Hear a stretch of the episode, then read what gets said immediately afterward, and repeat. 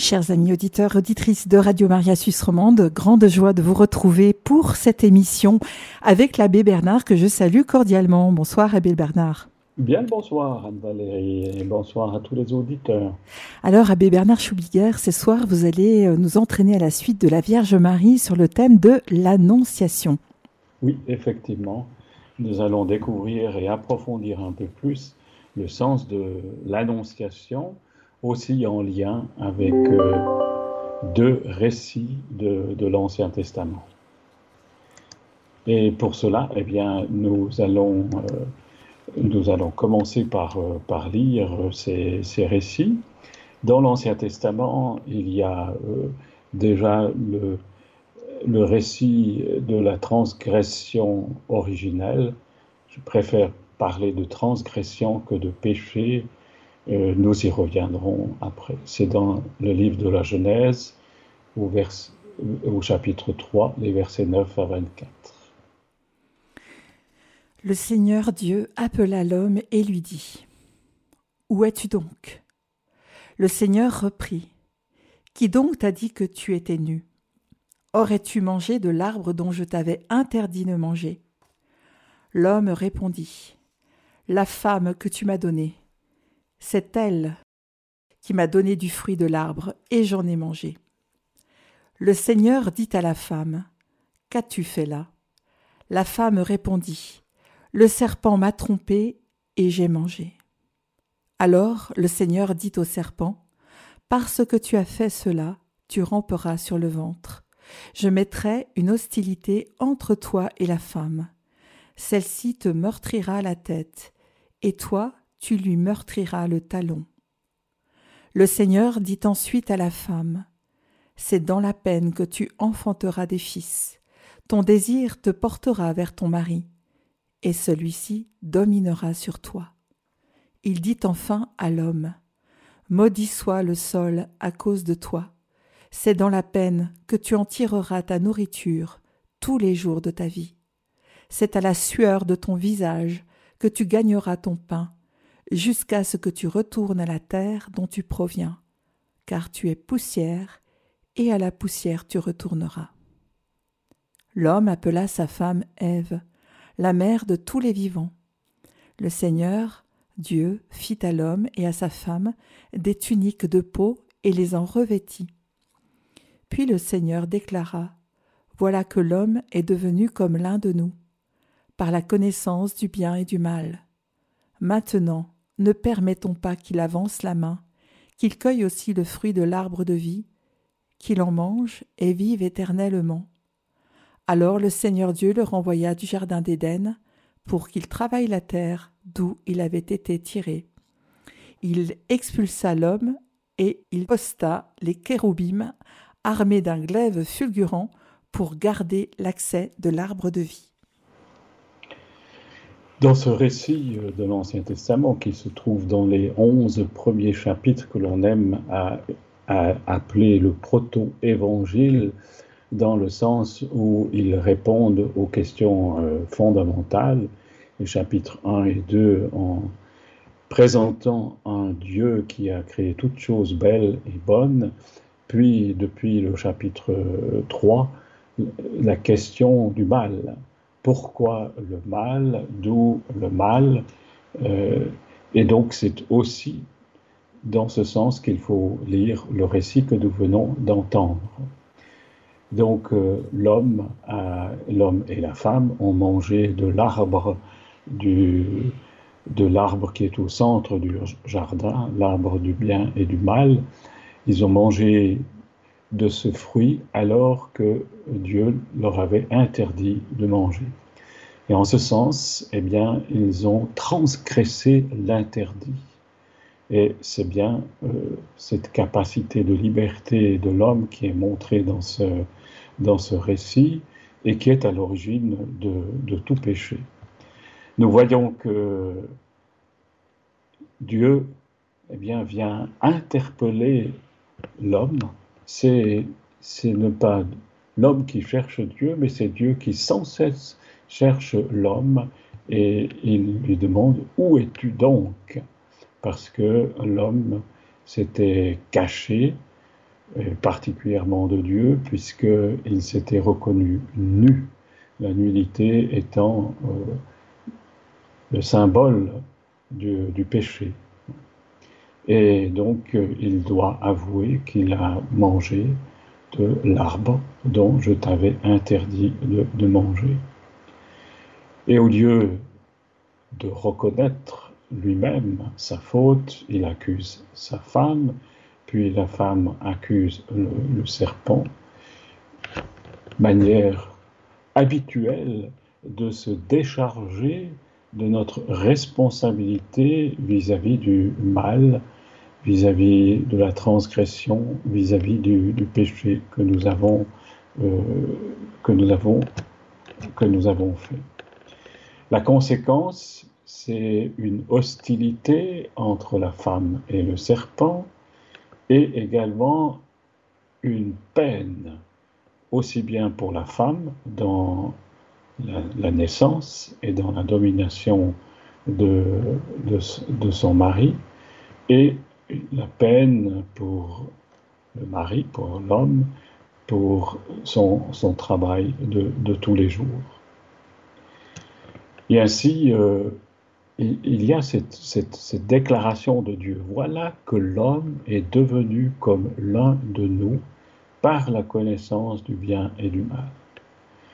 La prétention de l'homme de tous les temps, eh bien, c'est de pouvoir discerner, choisir, décider ce qui est bien et mal sans aucune interférence extérieure.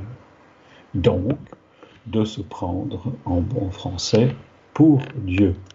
Et la deuxième crainte de Dieu, c'est que non seulement eh bien, il, il choisisse lui-même ce qui est bien et ce qui est mal, mais encore qu'il mange du fruit de l'arbre de vie et vive ainsi éternellement. Et c'est pour cela que le Seigneur, eh bien, non seulement renvoie l'homme du Jardin d'Éden, mais encore ferme l'accès à ce, à ce jardin à travers les kéroubim qui, qui maintenant gardent l'accès de l'arbre de vie. Nous entendons maintenant un deuxième récit, mais qui est raconté, non plus lu. C'est dans le livre des juges, au chapitre 6 euh, et particulièrement les versets 37 à 40, mais nous racontons ce récit pour que nous comprenions euh, pourquoi eh bien, euh, Gédéon demande au Seigneur que, la, que la toison soit mouillée alors que l'herbe autour est sèche. Entendons non pas le récit, mais raconter ce, passage du livre des juges. Depuis sept ans, avec leur razzia incessante, les Madianites et leur horde de chameaux déferlent sur les récoltes des fils d'Israël. Même en se cachant dans les grottes, rien ne leur échappe, ni les récoltes, ni les troupeaux. Alors le peuple crie vers le Seigneur, et Dieu choisit Gédéon l'ange du Seigneur apparaît à Gédéon et lui confie la mission de sauver le peuple des mains des Madianites. Mais Gédéon n'était pas enthousiaste face à cette mission à cause de sa jeunesse et de la faiblesse de son clan. Alors il demande au Seigneur une preuve. Une toison de laine devait être pleine de rosée alors que l'herbe alentour est sèche. Puis, une deuxième fois, la toison doit être sèche alors que l'herbe est mouillée et il en fut ainsi. Et Gédéon, avec trois cents hommes de nuit, avec des torches et des cruches, fait peur aux Madianites qui prennent la fuite. Gédéon, euh, qui est appelé par euh, le Seigneur pour sauver son peuple, concrètement pour euh, faire fuir les Madianites dans le pays que Dieu avait promis à son peuple, Gédéon a besoin d'une preuve et il demande un signe, un signe très concret, une toison de laine, c'est-à-dire euh, un tapis de laine que que l'on a fait à, partir des, moutons que Gédéon possédait, eh bien, il demande que cette toison de, laine soit, euh, soit pleine de rosée alors que l'herbe autour eh bien, est sèche. Et une deuxième fois, pour être bien sûr de cet appel que le Seigneur lui, donne à travers l'ange qu'il a visité, eh bien, il demande que la toison soit sèche alors que l'herbe autour est pleine de rosée. Nous verrons le lien que nous faisons avec euh, le récit de, de l'Annonciation à la Vierge Marie. Écoutons maintenant ce récit de l'Annonciation. Le sixième mois, l'ange Gabriel fut envoyé par Dieu dans une ville de Galilée appelée Nazareth, à une jeune fille vierge accordée en mariage à un homme de la maison de David, appelé Joseph. Et le nom de la jeune fille était Marie. L'ange entra chez elle et dit Je te salue, comblée de grâce. Le Seigneur est avec toi. À cette parole, elle fut toute bouleversée, et elle se demandait ce que pouvait signifier cette salutation. L'ange lui dit alors Sois sans crainte, Marie, car tu as trouvé grâce auprès de Dieu. Voici que tu vas concevoir et enfanter un fils. Tu lui donneras le nom de Jésus. Il sera grand, il sera appelé Fils du Très-Haut. Le Seigneur Dieu lui donnera le trône de David son père.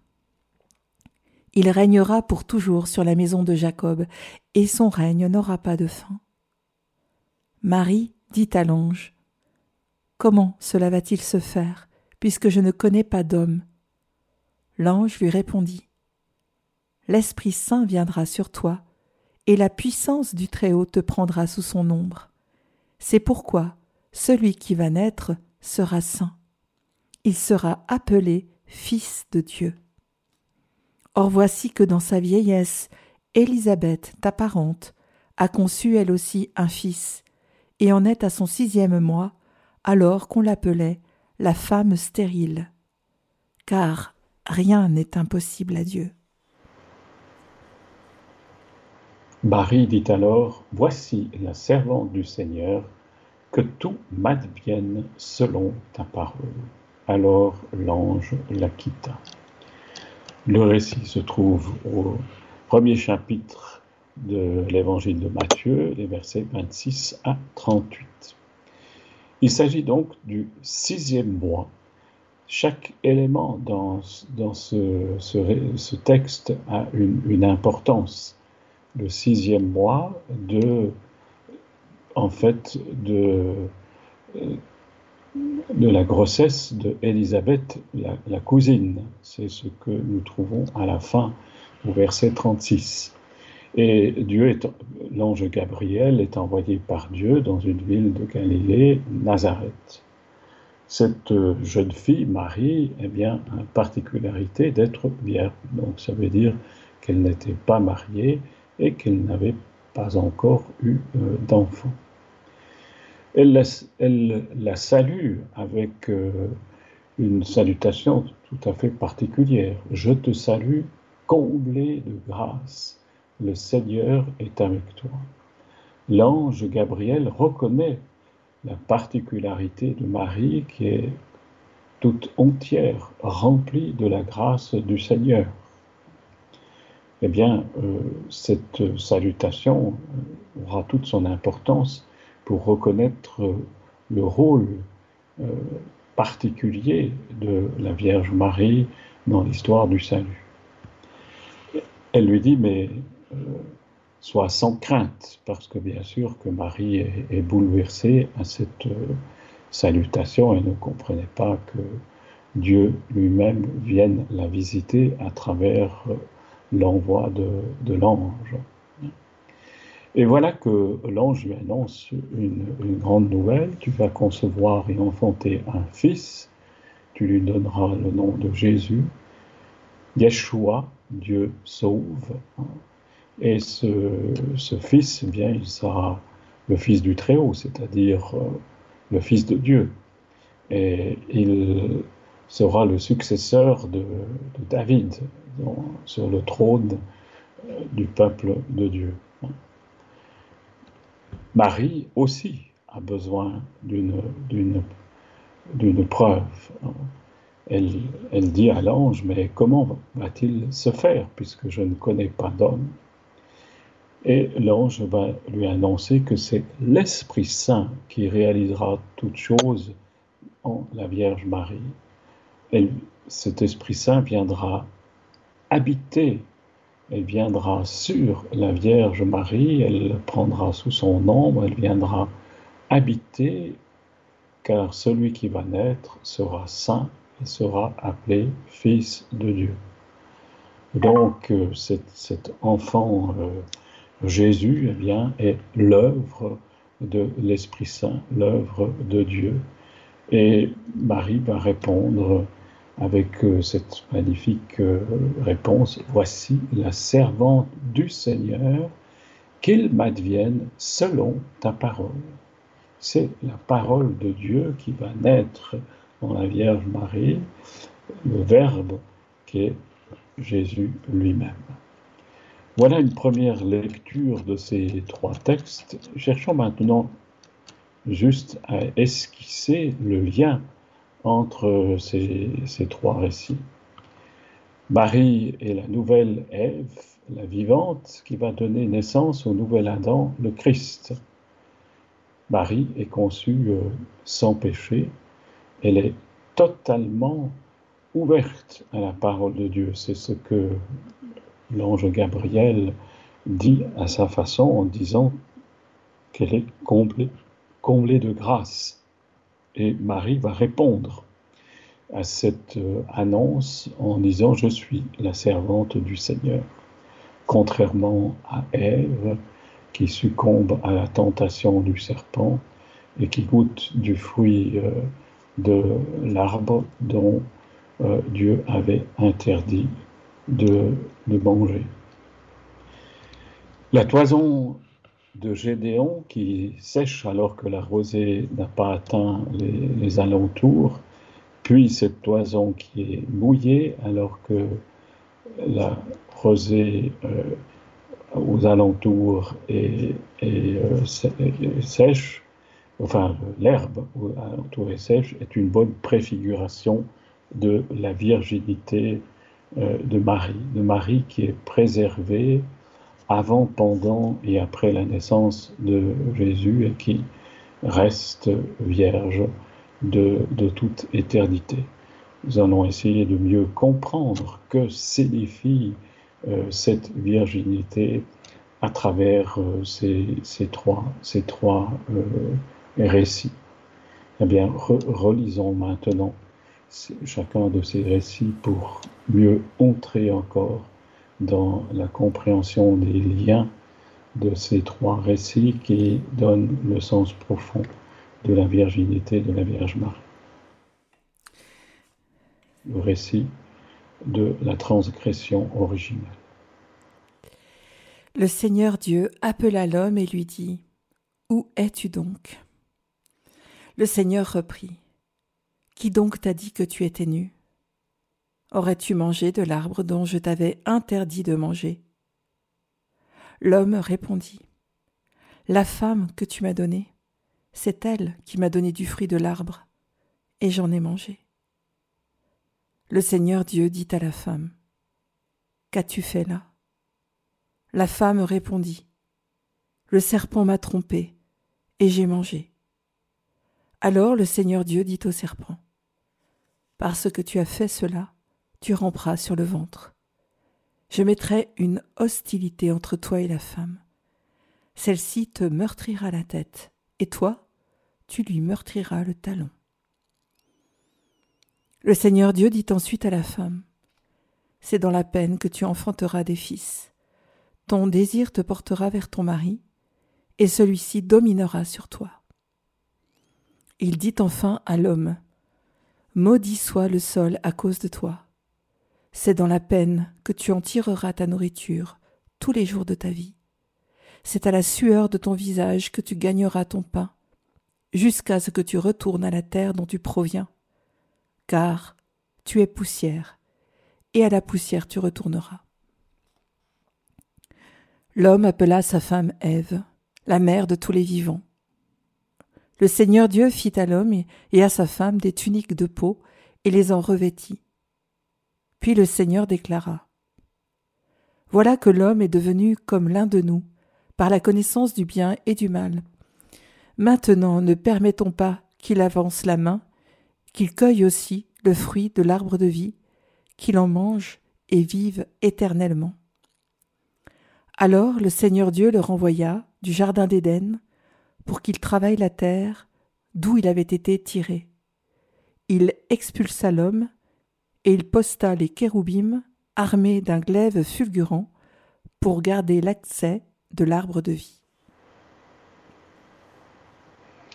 Ce récit, euh, chers auditeurs, est une tentative pour expliquer comment et pourquoi le mal, le mal, de manière concrète la peine du travail, la souffrance, la maladie, la mort se répand dans le monde entier. Dieu a créé toutes choses belles et bonnes. Au sommet de l'univers, il a créé l'homme à, à, son image et à sa ressemblance. Elle est donc euh, tout entière ordonnée à Dieu.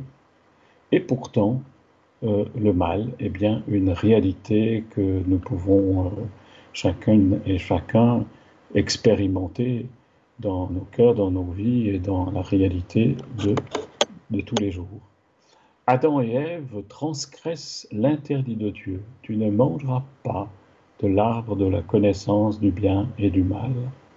L'homme ne peut pas par lui-même juger ce qui est bon sans se prendre pour Dieu. Tel est le sens profond de ce récit. Et la véritable tentation, le sommet de, tout péché, eh bien, c'est de se prendre pour Dieu et de s'auto-suffire à soi-même. C'est le suprême orgueil. Je n'ai besoin de personne, ni de Dieu, ni des hommes. Je me suffis à moi-même. Voilà le sens profond de ce récit. Relisons maintenant euh, Gédéon qui met à l'épreuve Dieu en demandant un signe pour qu'il se mette en route contre les Madianites.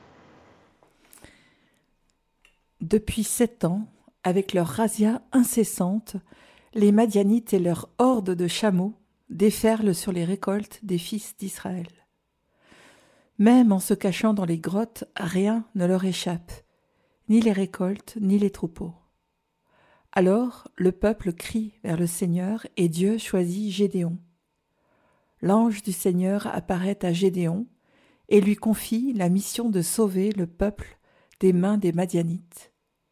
Mais Gédéon n'était pas enthousiaste face à cette mission, à cause de sa jeunesse et de la faiblesse de son clan.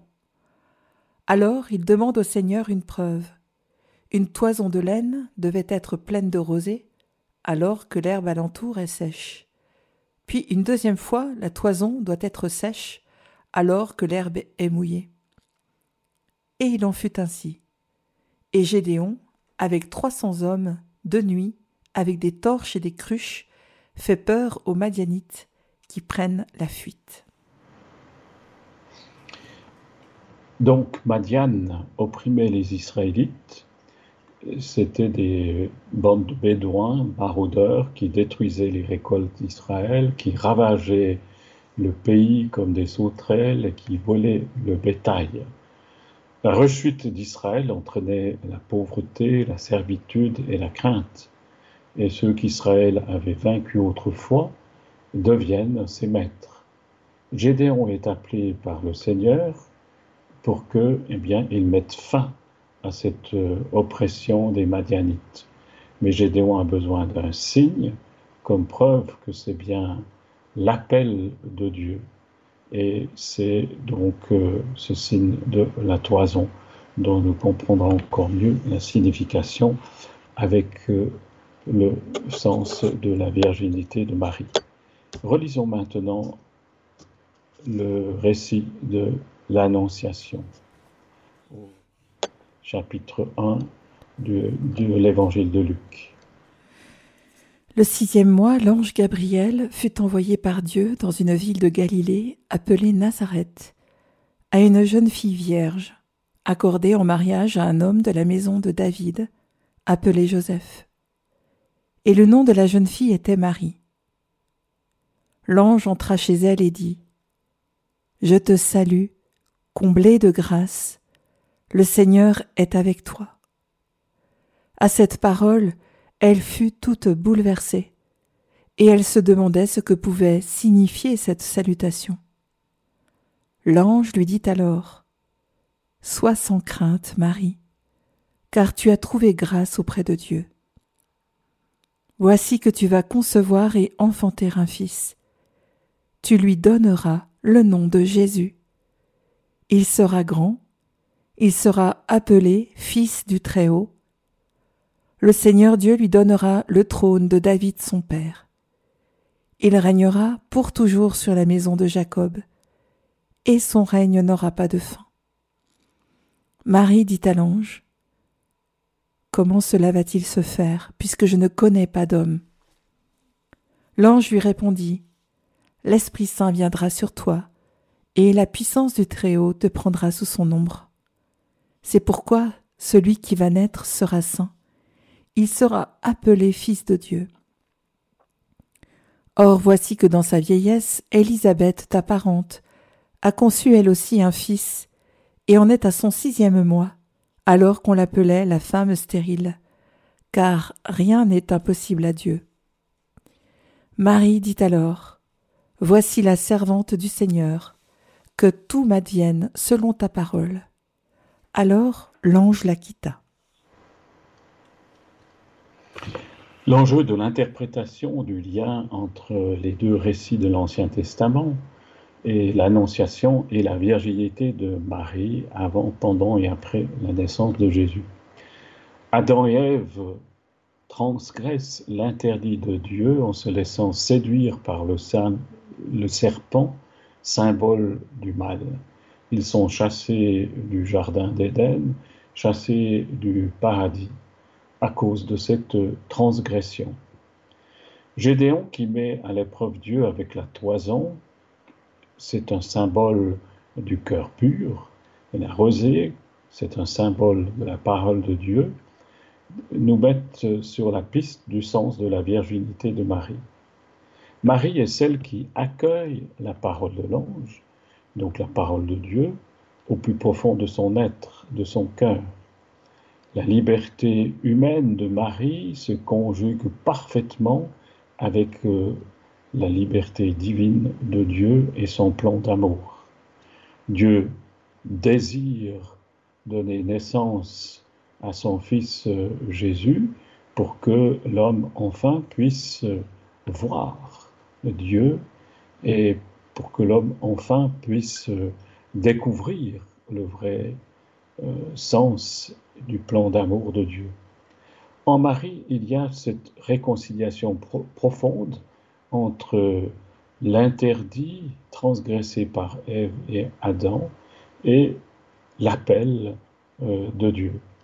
Marie est cette nouvelle Ève qui vient dire pleinement oui à Dieu dans tout son être. Sa virginité n'est donc pas d'abord une affaire sexuelle ou corporelle, mais avant tout l'expression de cette unité originelle de l'homme dont la liberté est tout entière tendue vers l'accomplissement du désir et de la volonté de Dieu, du plaisir de Dieu qui est de conduire l'homme jusqu'au paradis de l'éternité dans la joie éternelle. Marie, conçue sans péché, est capable en tout de dire oui à son Seigneur et à son Dieu dans son être tout entier.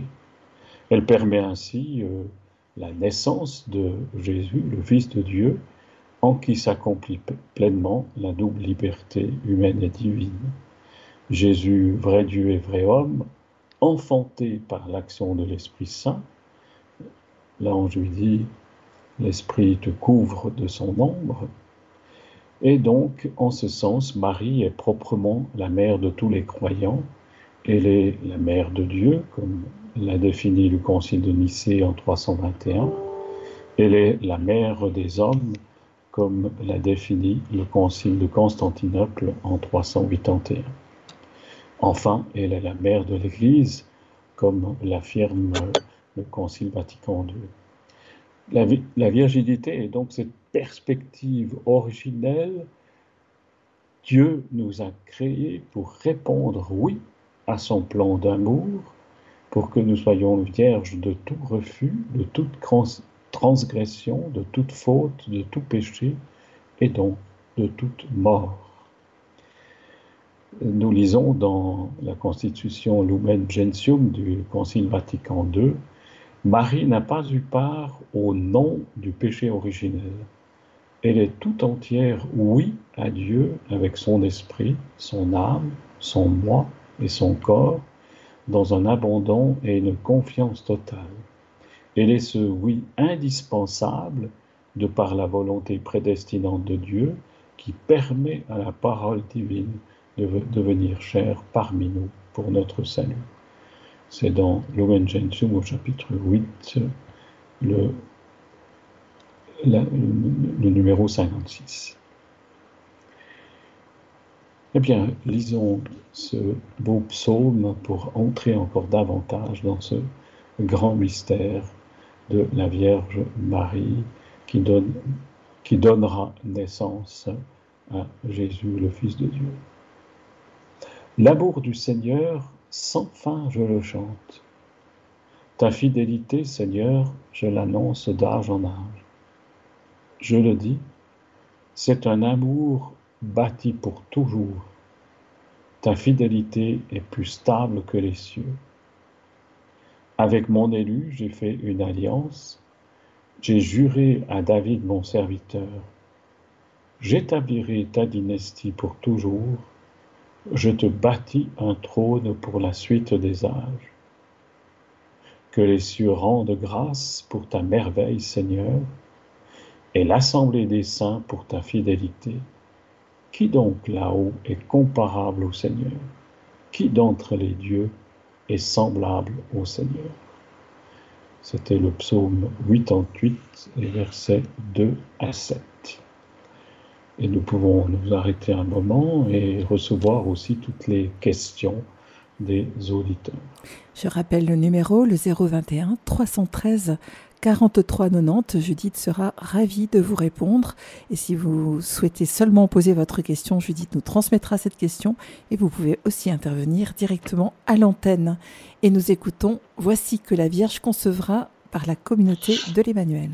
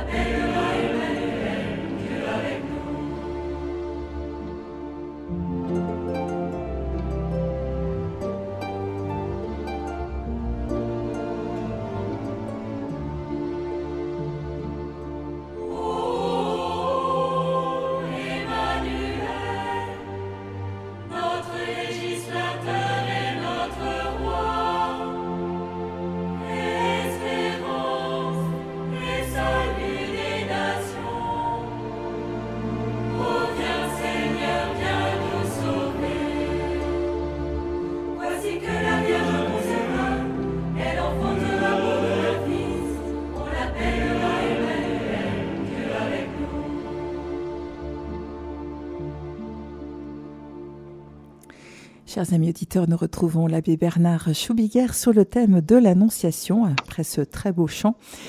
Moi, abbé Bernard, j'aimerais, euh, si vous le permettez, euh, peut-être vous poser l'une ou l'autre question, peut-être me faire la, la, voix des auditeurs qui ne qui n'osent pas appeler. Euh, très volontiers, je vous écoute. Alors, donc dans le récit de la Genèse, Dieu annonce à Ève qu'elle sera sous la domination d'Adam. Alors c'est quand même un thème brûlant d'actualité hein, avec euh, tout ce qu'on peut voir comme mouvement euh, de libération de la femme, etc. Donc comment est-ce que, d'après ce récit, on peut comprendre cette domination de l'homme sur la femme? Donc en fait, ce récit prend euh, des exemples concrets de, la vie de tout homme et de toute femme euh, dans la réalité pécheresse qui est, qui est la nôtre. Hein. Donc, euh, il faut bien comprendre que c'est exactement à l'inverse de ce que le Seigneur désire pour nous. Mm-hmm. Dans, dans, son plan d'amour, eh bien, Dieu désire que chacun ait la, la, même place, la même dignité, la même égalité et qu'il n'y ait aucune domination, mais au contraire une, une fraternité, une compréhension mutuelle, délicatesse euh, dans, dans, les dans, dans, les relations. Et donc cette domination, c'est pour décrire la malheureuse réalité de beaucoup d'hommes et de femmes dans la vie de, de, tous les jours. Et les conséquences directes du péché finalement.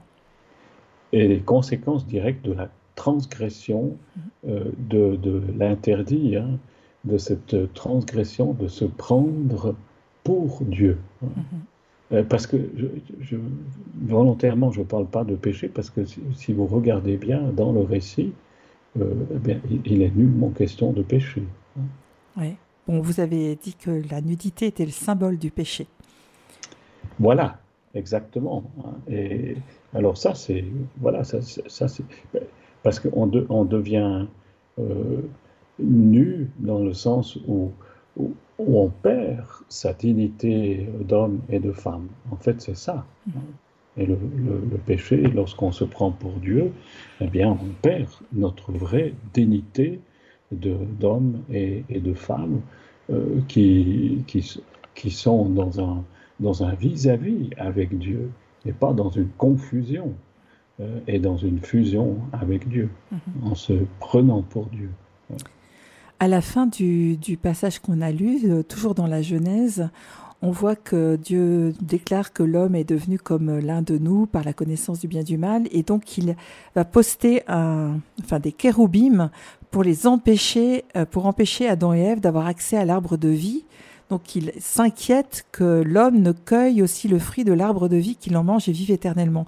Pourquoi? Alors là aussi, de nouveau, c'est euh, pour préparer toute l'histoire du salut dans le sens où, Jésus est celui qui vient ouvrir à nouveau les portes du royaume par le don de sa vie sur, sur la croix. Et euh, il, vient euh, euh, jusqu'au tréfonds de, de la mort, ouvrir toutes les tombes pour que tous les hommes puissent à nouveau avoir accès à cette, à cette vie éternelle. Et c'est donc une annonciation de, cette, euh, de cet accomplissement qui se réalise en, Jésus-Christ. Mm-hmm. Et de fait, euh, cette fermeture par rapport à la, à la vie éternelle, eh bien, c'est notre réalité de, de, tous les jours. Euh, la mort est pour est la fin d'une vie, hein.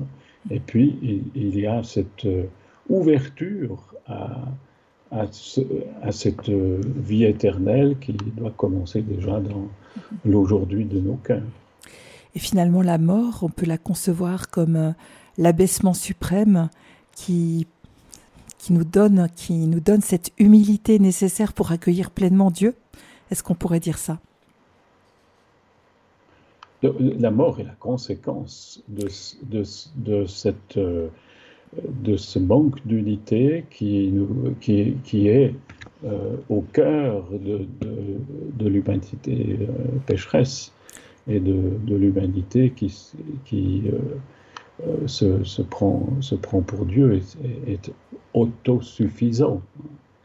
Et bien sûr que dans la perspective chrétienne, la mort n'est pas la, la, fin de tout, mais au contraire le commencement d'une nouvelle vie. C'est ce que nous célébrons déjà dans, et par le baptême et que nous réalisons pleinement au moment de la mort en nous abandonnant euh, plein de confiance et plein d'espérance dans les bras du Seigneur. La traduction qu'on a lue de, de la, de la l'annonce de l'ange, c'est Je te salue comblé de grâce. C'est tellement plus beau que pleine de grâce. Oui, alors elle, est certainement plus proche de, du grec, hein, donc qui est, le, qui euh, donc la, langue utilisée euh, par, euh, par l'évangile, enfin par les évangélistes, hein, et donc en particulier de Luc, hein, et, qui, et qui nous dit, oui justement, cet aspect non seulement Marie est pleine de la grâce de Dieu, mais elle est, elle est comblée. Hein. Mm-hmm. Euh, et en fait, euh, c'est bien ce que désire Dieu pour chacun d'entre nous, que nous soyons comblés pleinement de Dieu pour que sa joie, sa paix, son amour eh bien, se diffusent et se, se, répandent à, travers, à travers nous. Et cela eh bien, est exactement ce que Dieu désire dans son plan originel. On voit à travers le récit de l'Annonciation que Luc nous fait, euh, on voit les émotions de la Vierge Marie qui est tout à la fois bouleversée, qui, qui est saisie de crainte, qui est dans l'interrogation, qui finalement s'abandonne et fait confiance. C'est, est-ce que c'est le chemin euh, auquel le Seigneur nous appelle? Exactement. Exactement. Nous aussi, nous avons euh, des craintes qui sont, qui sont euh, justifiables, hein. euh, des craintes, des...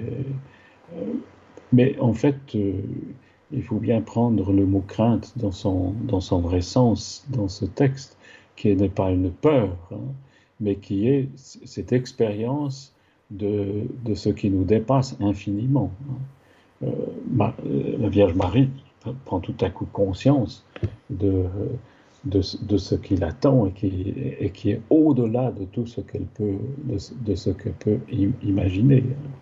Et, et, c'est une, euh, une crainte d'ouverture à la grandeur de Dieu hein, et de prise de conscience de l'infinie distance entre entre ce qu'est l'homme et ce qu'est Dieu. merci beaucoup en tout cas de nous avoir fait entrer dans, dans la profondeur de ces textes et c'est aussi, euh, je dirais, très intéressant de, comprendre le sens de la virginité sur lequel vous avez insisté, de la Vierge Marie.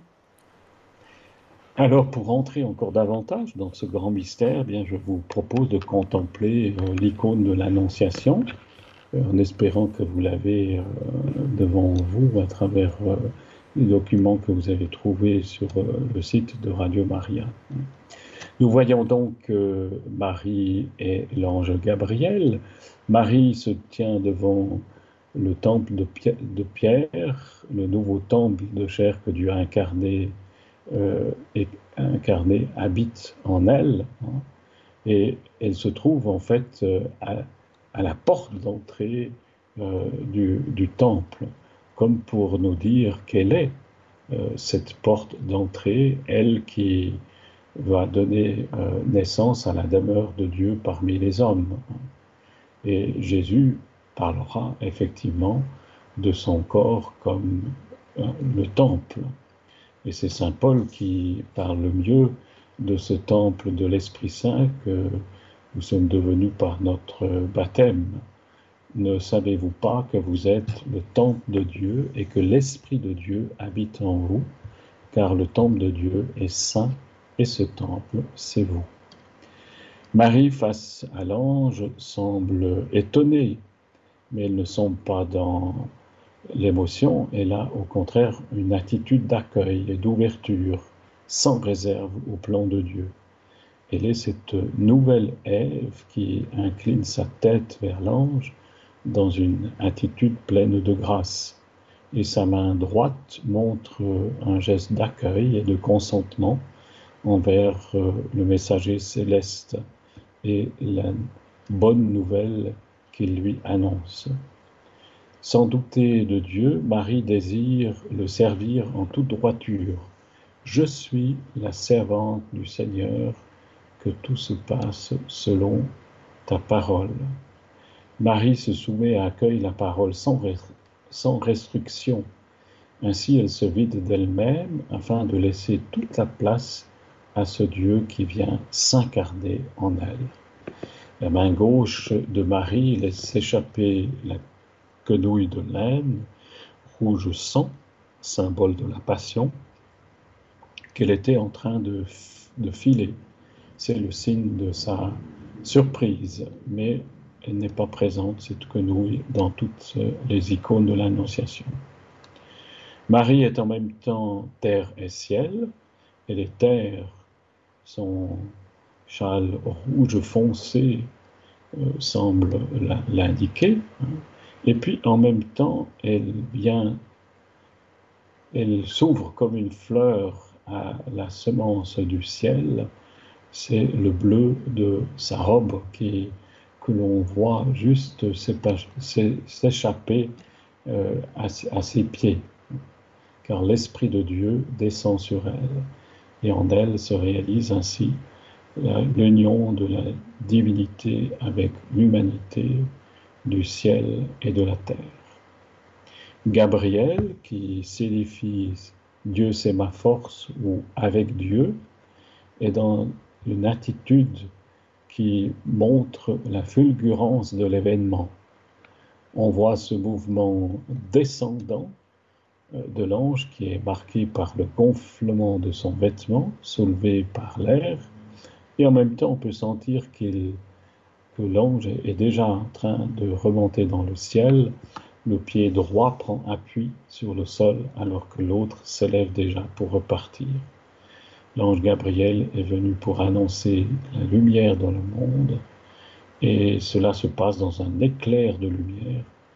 Le geste de sa main, ses ailes, ses vêtements participent tout entier à ce mouvement en tenant euh, le sceptre de la droiture. Cette euh, attitude est aussi pleine de respect, de retenue. son regard et le geste de sa main sont dirigés vers Marie sans s'imposer à elle. L'archange Gabriel, messager de Dieu, qui s'adresse à Marie avec beaucoup d'humilité, car il sait que la jeune fille sera le temple du Très-Haut, le temple du Fils de Dieu. Et d'elle dépend, de sa réponse dépend le sort de toute l'humanité les vêtements de l'ange Gabriel paraissent aériens, conformément à sa nature incorporelle. Derrière l'ange, il y a une monumentale estrade, alors que Marie se trouve assise sur un escabeau devant le temple. La nouvelle porte du temple, c'est Marie qui nous ouvre cette porte par son oui. Marie devient la figure de l'Église, elle nous ouvre les portes du royaume. Entre les deux constructions, c'est un manteau rouge, symbole de la protection de Marie, symbole du, lien qui unit euh, la Vierge à l'ange Gabriel. Voilà la description de cette icône qui est une invitation, bien sûr, à dépasser ce que nous voyons pour entrer dans ce grand mystère de la Vierge Marie qui reçoit la visite de l'ange et l'annonce de la naissance de Jésus. Merci Abbé Bernard. Euh, vous nous préparez vraiment, vous préparez nos cœurs à la grande fête de Noël avec ces, ces textes et ces méditations. Un grand merci. À bientôt. À bientôt. Notre prochaine rencontre eh bien, sera justement sur la naissance de Jésus. Magnifique.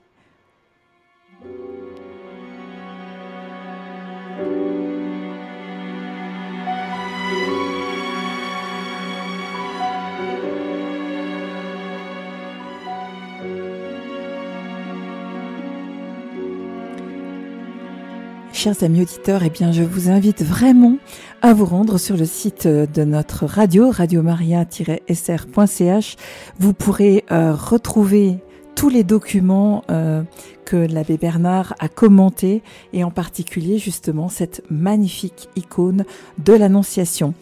À 18h, vous pourrez vivre les vêpres depuis la paroisse Sainte-Thérèse à Lausanne avec la communauté des Béatitudes. Et puis à 18h25, vous pourrez prier le dernier chapelet de la journée avec Max et Elisabeth. Je vous souhaite une très belle fin de journée à l'écoute de notre radio. Je vous donne rendez-vous demain à 14h35 pour un très beau témoignage avec un ancien footballeur professionnel qui a fait une rencontre décisive, celle du Christ quand il avait 22 ans. À très bientôt, chers amis auditeurs. Bonne soirée.